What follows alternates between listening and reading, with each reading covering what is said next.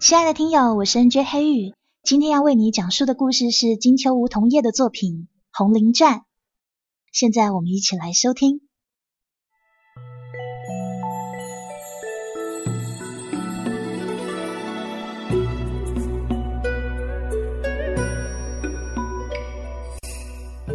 满是寂寥，红烛摇曳。可儿睡眼惺忪，打了个哈欠。随即起身，踱步来到烛台前。三更时分已过，烛花跳跃，烛泪依依。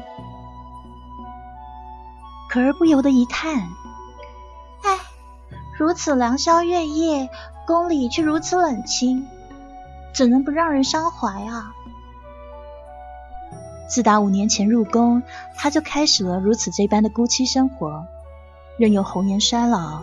明眸渐暗，他心想：这都得怪小姐，不该说是红林妃。小姐的身体较弱，病恙不断，无法侍寝承受雨露，所以我们才会在宫中备受冷落，万事衰退。可儿坐在绣凳上，一手托腮，满目惆怅，内心凄凄。帘帐后面传来了一语，像是在吟诗，时断时续。秋梦中，红林妃定是触碰了心结，忆起了年少无忧的时光，致使依依往事郁结于心，终不能自已。可儿轻挪玉步走进帘帐，来到雕花木床前。此时的红林妃两行清泪，目光痴痴。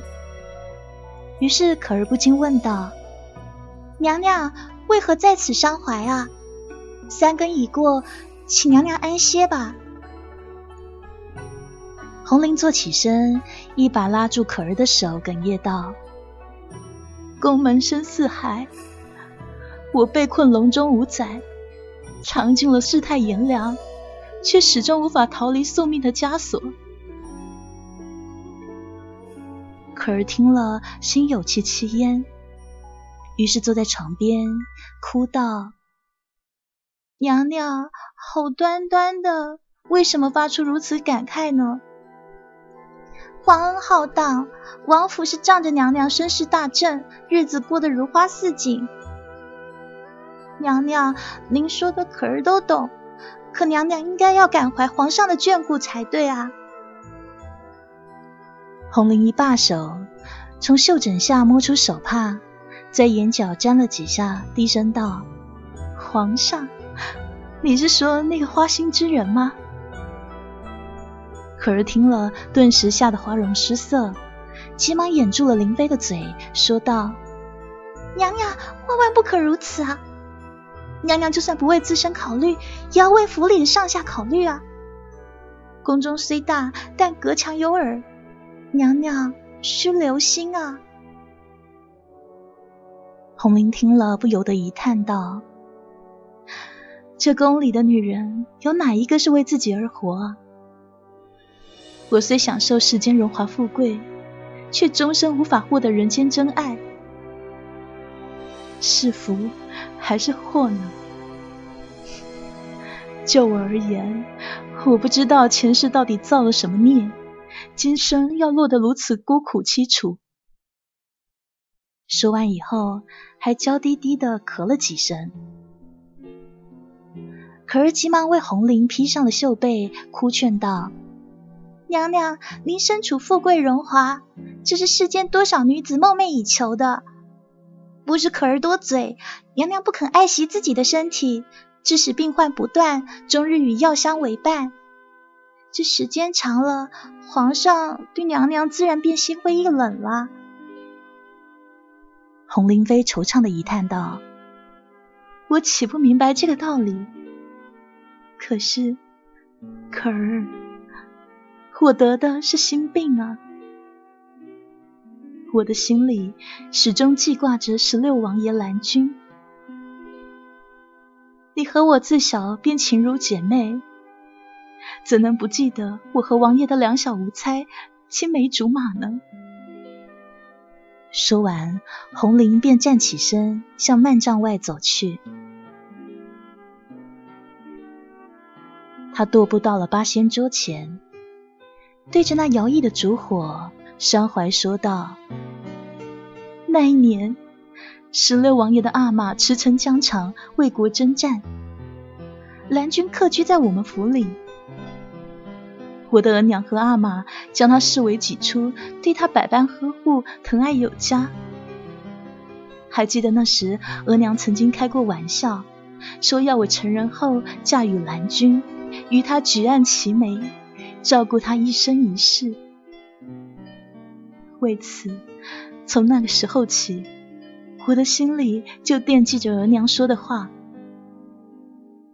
旁人眼中那虽是玩笑话，可于我却重于泰山啊！王爷在我们府里客居了十年，从八岁长到了十八岁，风流潇洒。一表人才，满腹经纶。那十年来，我日日与王爷相伴，虽称他为兄长，可我心里对他却是一番浓情蜜意。他本是冰雪聪明之人，岂能不知晓我的心？自是对我百般疼爱。只可惜，我和他都身不由己。娘娘，我岂不知你对王爷的心意啊？可是你已入宫五年，和王爷宫墙相隔，怎能还祭奠着王爷呢？娘娘，您收了这心思，一心伺候好皇上才是啊！红菱痛苦的闭上眼睛，掉下两行清泪，哽咽道：“我岂不知，岂不知我和王爷各自的身份？”可是我却不能认命啊！可儿大睁双眼，目瞪口呆，望向林飞。红林飞款款坐下，喃喃道：“你听，外面箫声七索，穿花渡柳，径直飘向宫里来。我想，王爷定是在惦念我们昔日的海誓山盟。”可儿听到此，立即跪下，跪在红灵妃的跟前，战战兢兢说道：“娘娘，快快歇息吧，哪来的箫声啊？您一定是幻听了。”红灵听到，突然起身，一把推开可儿，疾步走向了宫门。有箫声，明明就有箫声啊！他迟疑了片刻，终究还是推开了那道门。月上花梢，花香袭人。那箫声呜呜咽咽，饱含无尽的凄凉，还有惆怅，令人不忍聆听。红菱用手扶住宫门，闭上双眼，唏嘘哽咽了起来。可儿跑到了宫门口，把林妃拉进了宫里，随手掩上宫门。她转身跪在大理石地面上，祈求道：“娘娘。”您今天说的话不能再说了。您身为皇上的妃子，不可以再祭奠王爷了。您要是真心为了王爷好，就把他给忘了吧。我和王爷都彼此记挂。你看，这半个月，他夜夜在御花园中吹箫解闷。你可知道，那曲子正是他当年教我吹的相思曲。那时候，我们俩无忧无虑，对月吟诗，吹奏洞箫，诗情画意。我和他岂能轻易忘记那段似水柔情的如梦年华呢？一边说，他愈发痴迷了起来，完全不听可儿的劝告。娘娘，你醒醒吧，醒醒吧，再这样下去准是大祸啊！这时，外头的箫声戛然而止。可儿大吃一惊，急忙吹熄了烛火。外头传来了话语声，窸窸窣窣的。可儿仔细的听了一会儿，然后面色苍白道：“娘娘，好像是皇后来了，您快快安歇吧。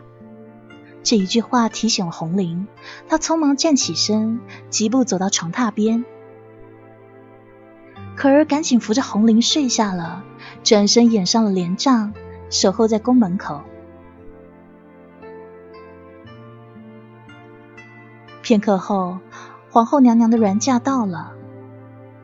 太监福如海喊道：“皇后娘娘驾到！”可儿故意拖延了一会儿，才迟迟的点燃蜡烛，打开宫门。他向皇后施礼，说道：“不知皇后娘娘驾到，匆忙接驾，望皇后娘娘恕罪。”皇后款款说道。其他人都在宫外守候吧。说完，便走进了宫里。可儿掩上宫门，把皇后的软架隔在外头。皇后道：“去叫醒红绫，我知道她还没有睡。”可儿吓得花容失色，战战兢兢的跑进幔帐里。片刻后，红菱出来了，拜见了皇后，垂手侍立在一旁。可儿送来了一盏香茶，由红菱亲自递给了皇后。皇后接过青瓷茶盏，叹了一口气，道：“妹妹啊，你可知道我为何事深夜来此？”红菱摇摇头。皇后把那茶盏递还给可儿，向她使个眼色，可儿便退下了。皇后低声说道：“皇上出巡这几日啊，宫里有十六王爷照看，可他呢，偏偏喜欢在你的宫门外徘徊，几乎夜夜如此啊。”红灵妃一惊，说道：“这我不知道啊。”哈哈，你心知，王爷也心知啊。虽隔着厚重的宫门，那份相思却隔不断呐。说完，他冷眼瞧向红菱。红菱咬牙，斩钉截铁说道：“娘娘想多了，我并不知道王爷在宫门外徘徊，许是路过而已。”皇后冷笑了几声，接着说道：“我岂不知你和王爷当年是两小无猜？”红菱妃身子一颤，随即跪倒在地上。皇后娘娘言重了。那个时候，王爷客居在府上，红菱跟王爷男女有别，分别由奶娘看护，和王爷并未有过多的见面机会，请娘娘明察。皇后站起身，慢慢走到了八仙桌前，踌躇了片刻，然后转过身冷笑道：“哈哈，你可别忘了，我是你的亲表姐，你那小小的心思，我岂能不知道啊？”于是红菱不再客套，她站起身，铁青着一张脸，冷冰冰的说道。你既然知道我是你的表妹，为何当初对我苦苦相逼，要我装病推脱事情？皇后走了过去，握住红菱的手。我也是没有办法，我为了王府的前途，不得不牺牲你啊！我说红菱啊，你岂不知宫里的明争暗斗，尔虞我诈吗？我虽是贵为皇后，却和宁妃势不两立。宁妃她仗着家族三代人驰骋疆场的功勋，目中无人，张扬跋扈。你是我的亲表妹啊，我怎么可以看你卷入是非恩怨，深陷血雨腥风呢？我要你装病，是要你过着与世无争的日子，这实在是帮你呀。皇后说的可真好听，你难道没有丝毫的私心吗？现在宁妃娘家的势力逐日消损，你这皇后的位子已经根深蒂固了。红菱对你，难道还有什么可以利用的价值吗？皇后松开了他的手，叹了一口气，说道：“你可知道，宁妃已经怀下身孕了？太医为她请过平安脉，她的胎相很稳，并且是双胞胎。我昨天夜里得了一个怪梦，梦见她诞下了龙凤胎啊！皇上龙颜大悦，把她晋封为皇贵妃。”红菱听了，大吃一惊，手心里捏紧了一把冷汗，道：“这么说来，宁妃极有可能凭此东山再起。”“是啊，所以我心神不宁，前来和妹妹商量。”“哼，您的意思是，我还有在被利用的价值了？说什么利用不利用呢？”你和我都是棋子，我们可都不是为了自己而活啊，我们是为了王府众人而活。所以你现在必须把握大局，和我联手。联手？要怎么联手？我们可以利用十六王爷，只有王爷他可以助我们一臂之力。红菱听了，大吃一惊，哆嗦着嘴唇说：“这这关十六王爷什么事啊？”这时，皇后把冷峻的脸凑到了红菱抽搐的脸边，蛊惑的说道：“现在皇上出巡，宫里由十六王爷照看。如果说宁妃的宫里出现了刺客，十六王爷定会拔刀相助。”如果那刺客以宁妃为要挟，再加上十六王爷营救不当，导致宁妃流产，甚至香消玉殒，那么我们今后的日子便彻底太平了。红菱看着皇后的嘴脸，退到了墙边，颓然坐倒地上。皇后过去扶着红菱的胳膊，低声道。你可要记住啊！刺客是工部侍郎李平海派去的。宁妃要是出事，皇上一定会严办李平海，对我们来说可是一箭双雕啊！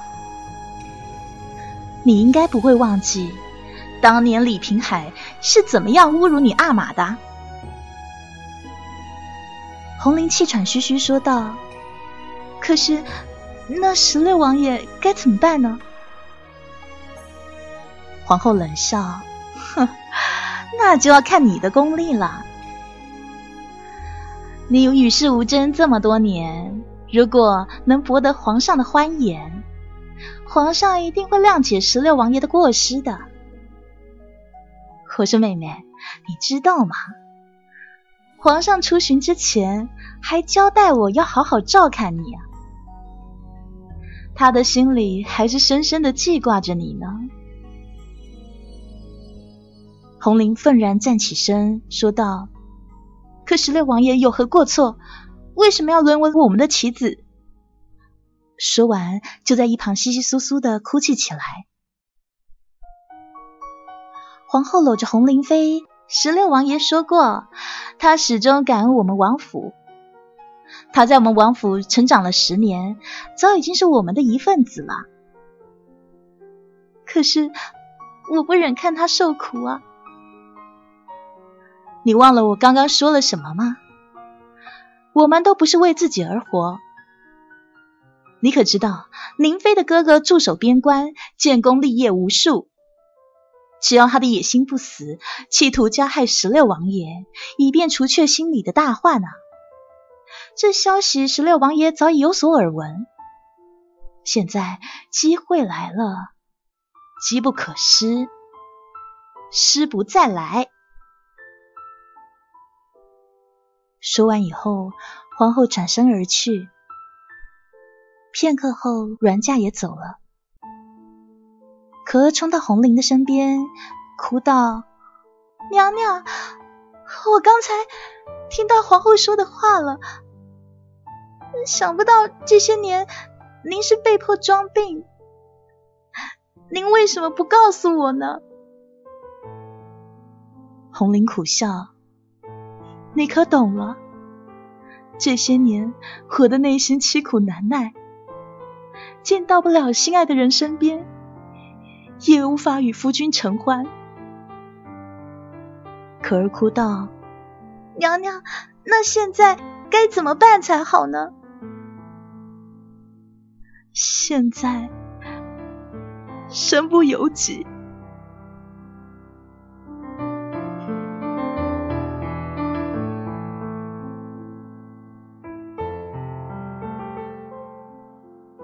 第二日，天气阴沉，微雨缠绵。可儿打伞，搀扶着红菱来到御花园的雅亭内。红菱有赏雨的习惯，他心绪愁烦，坐在栏杆上，痴痴的对着雨中的落花残雪。片刻后，一个人影靠近，那人正是十六王爷蓝君。他走进了亭子，对红菱施礼。红菱默默注视蓝君，迟迟不语。蓝君道：“娘娘如旧。”话音刚落，红菱心头一酸，随即掩面哭泣：“微臣冒昧了，娘娘恕罪。”我的身体如旧，可是我们两个人再也回不到那年那月了。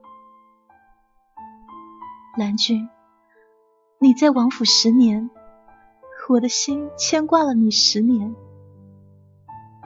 十年的光阴匆匆流逝，却换来你我今日的孤寂伤怀。可恨命运无常，你我身陷宫墙，身不由己，再也找不回昔日的无暇浪漫了。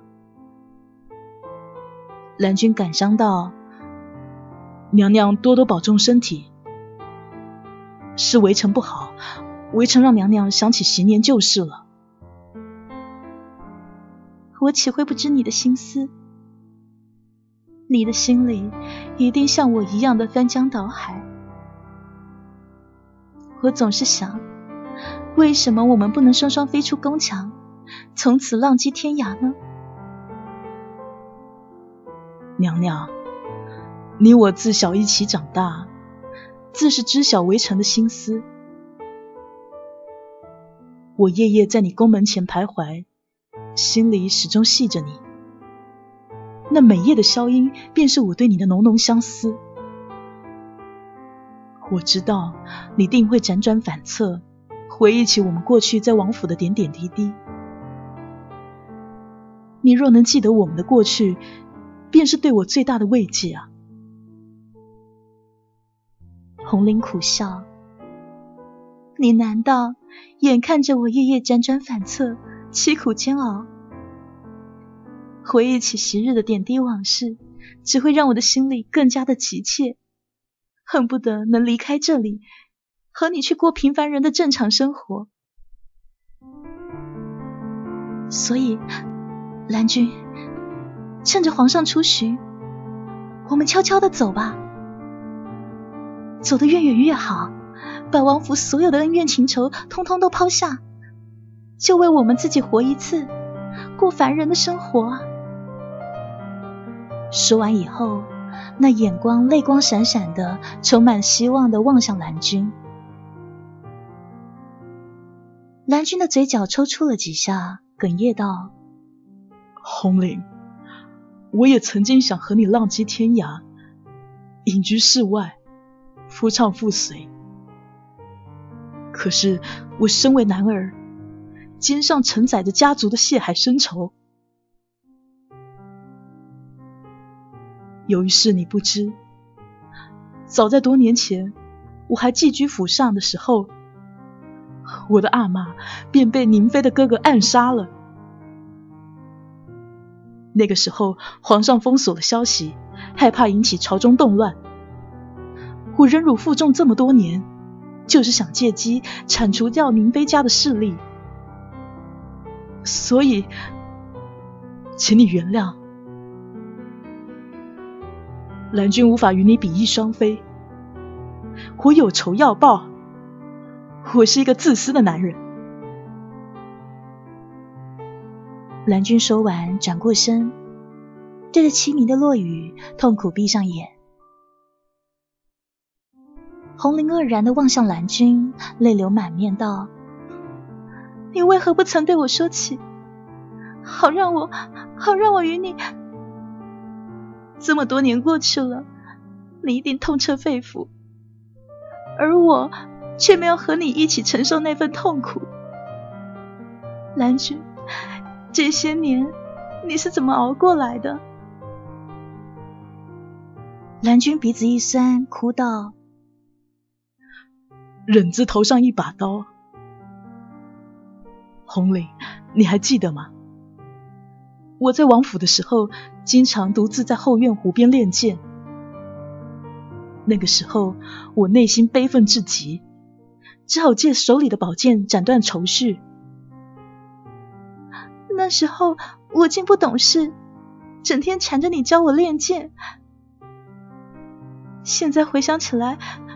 我的心里痛楚万分，我是那么的自私，甚至连你的心情我都没有察觉到。蓝君擦擦眼泪，我一直深深的爱着你，我甘愿承受你的任何自私。红菱哽咽了许久，终于咬牙说：“莫非？”皇后也见过你了。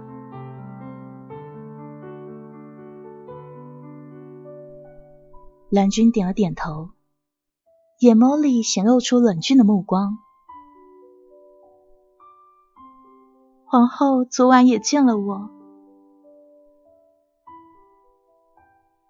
这件事情也是我的事，我必须全力以赴。卧薪尝胆这么多年。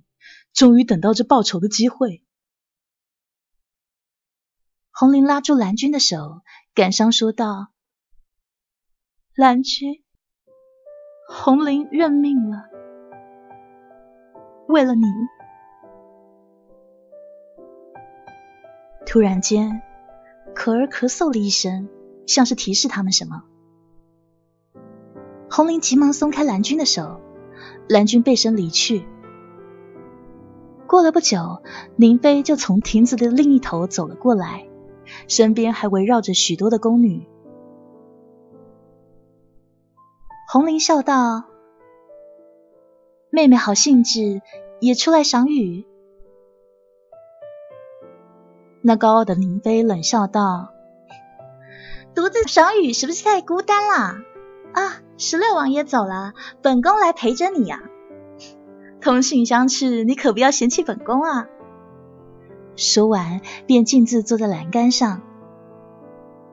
红菱笑道：“妹妹言重了，十六王爷是负责宫里的安危，方才只是巡视到了这里而已。”宁妃上下打量着红菱，狞笑道：“十六王爷劳苦功高，一定会受到皇上的赏赐。”皇上走前呢，最不放心的便是你。可想不到这王爷对你体贴入微，皇上也该高枕无忧了啊。王爷对任何一位娘娘的安危都很是上心，妹妹有了身孕，实在可喜可贺啊。今日是十五，我刚从法华殿进香归来，神佛一定会保佑我和腹中的龙胎平平安安。不用劳烦各位记挂了，姐姐，你可没有神佛庇佑，独自处于深宫多年，未得皇上半分雨露。这岁月逝得快，红颜将老，孤身一人岂不是很可悲？说完，他笑着扶着宫女的手，站起身，颤颤巍巍的走了。可儿对着明妃的背影吐了一口唾沫，还咒骂了几句。红菱冷冷的笑着，修长的红指甲掐落了亭边的一朵牡丹花，把那花瓣揉成了碎屑。那散落的花瓣飘零在地上的雨水里，凄凄惨惨的。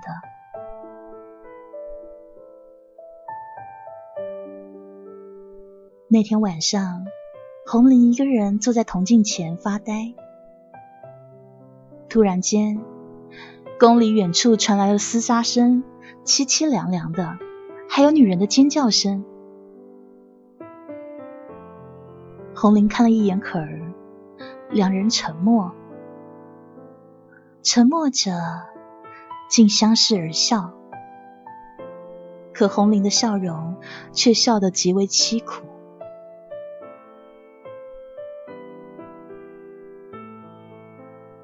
半个月后，皇上回宫，他听闻心爱的宁妃遇刺身亡，不由得哀切万分。宁妃曾经得宠过，皇后与十六王爷都受到了重重的责罚。那一天晚上，皇上正在养心殿愁眉不展，把玩宁妃手腕上戴过的那只玉镯。太监进来回道。启禀皇上，红灵妃求见。皇上抬起头，擦干了眼角还停着的眼泪，望见了一个陌生又熟悉的倩影。红绫来了，楚楚动人，温文尔雅。红绫的手里握着一只洞箫，含情脉脉望向皇上忧愁的眼神。皇上点点头。示意他坐在身边。红林遵守了皇上的命令，与皇上贴身而坐。皇上问：“你病体未安，冒雨前来，小心病势加重啊！”说完，便情不自禁地握住红林的手。果然，那双小手竟是冰凉的。红林低声说道。承蒙皇上洪福庇佑，臣妾的素疾已然痊愈。臣妾也因明妃妹妹之事，心里感伤万分。方才在法华殿为她诵经超度，超度完，臣妾路过这里，一心记挂皇上的龙体，所以冒昧前来。说完，眼角还泛出了点滴泪花。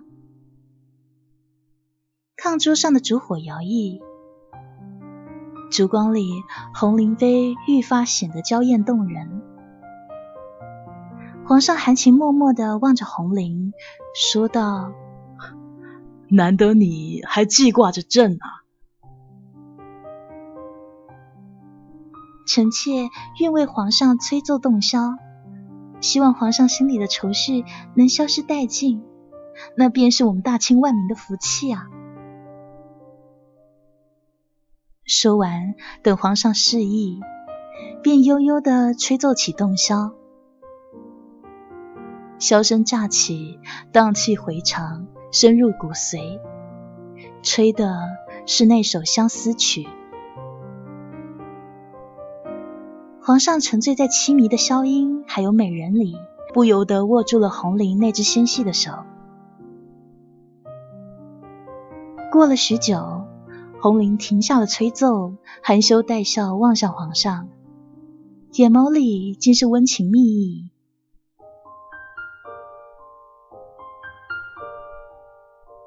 三更时分已到，皇上和红绫携手向前，走进了幔帐。临近幔帐的那一刻，红绫凄凉的回了一下头，眼眸里烟雨迷茫。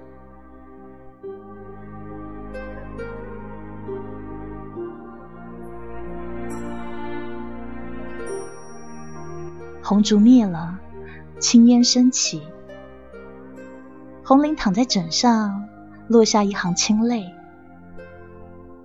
皇上问道：“爱妃为何哭泣啊？”红绫强挤出一个欢笑，娇声说道：“臣妾思念皇上许久，只可惜身体孱弱。上天垂怜，病已痊愈，现今承蒙皇上雨露，心里喜极而泣啊！皇上用手抚摸红绫的脸颊，说道：“唉，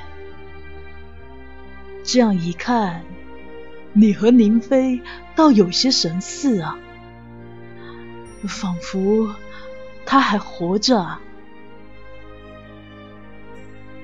说完，这红绫以为花心的皇上竟掉下了一行眼泪。红绫凄凉的一笑，他的手触碰到一只玉镯，玉镯冰凉的，没有人情味。他鼻头一酸，闭上了眼睛，微微一叹，祈求自己早些进入睡梦中，那样他的心就不会再痛。安睡会抚去所有人心里的悲痛，虽然是暂时的，但也是一帖良药。不知不觉中，那只冰冷的玉镯掉到了地上，发出滴溜溜的一阵响，随即在寂静的夜里，也终于睡去了。